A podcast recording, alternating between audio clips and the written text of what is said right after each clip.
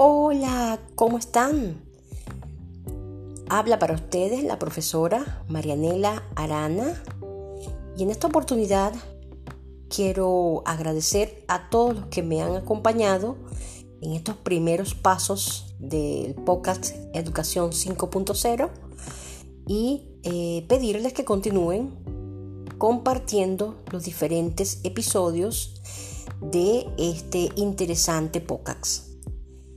En esta oportunidad vamos a hablar un poco, a reflexionar sobre los acontecimientos relacionados a la educación y la tecnología.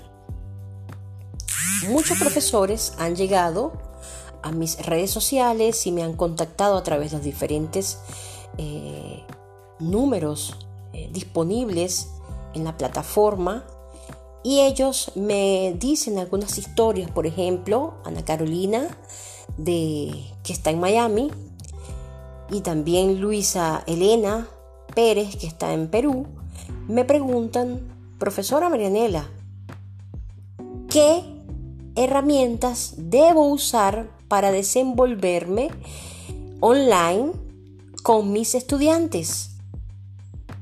Le respondo a ellas, la mejor plataforma es aquella en la cual te puedes sentir eh, confiada o eh, sentir en confianza, que te dé mejor forma de desenvolverte.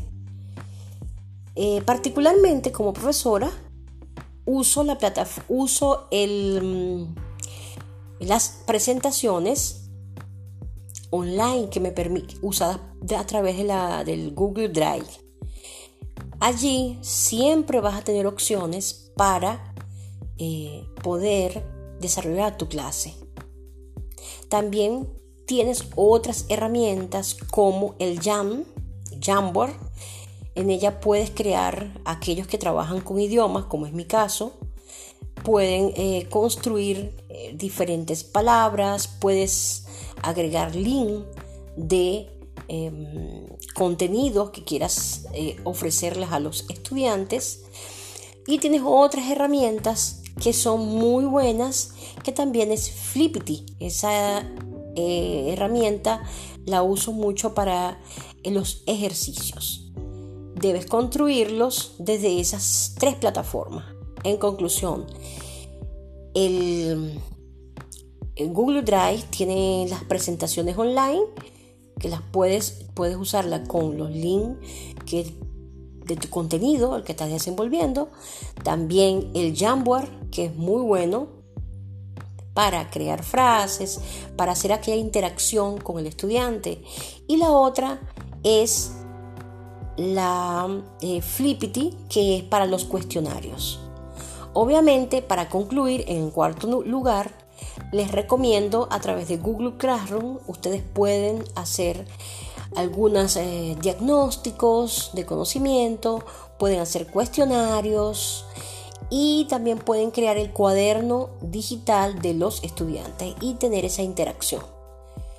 Me gusta más, desde mi punto de vista, considero que son formidables los que anteriormente les dije. Actualmente estoy trabajando con presentaciones online que, está, que lo uso a través del Google Drive. Obvio, allá en mi canal de YouTube, que lo estoy construyendo, todavía no está lanzado el canal, no he hecho el lanzamiento del canal, eh, voy a explicarles esas plataformas y cuáles son las mejores herramientas.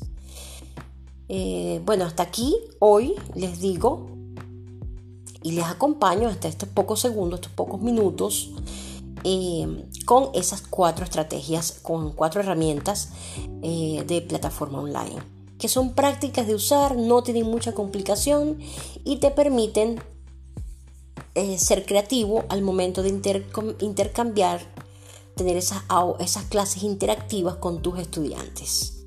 Recuerden, la educación 5.0 llegó para quedarse y vamos a trascender a una mayor si continuamos con la situación pandémica.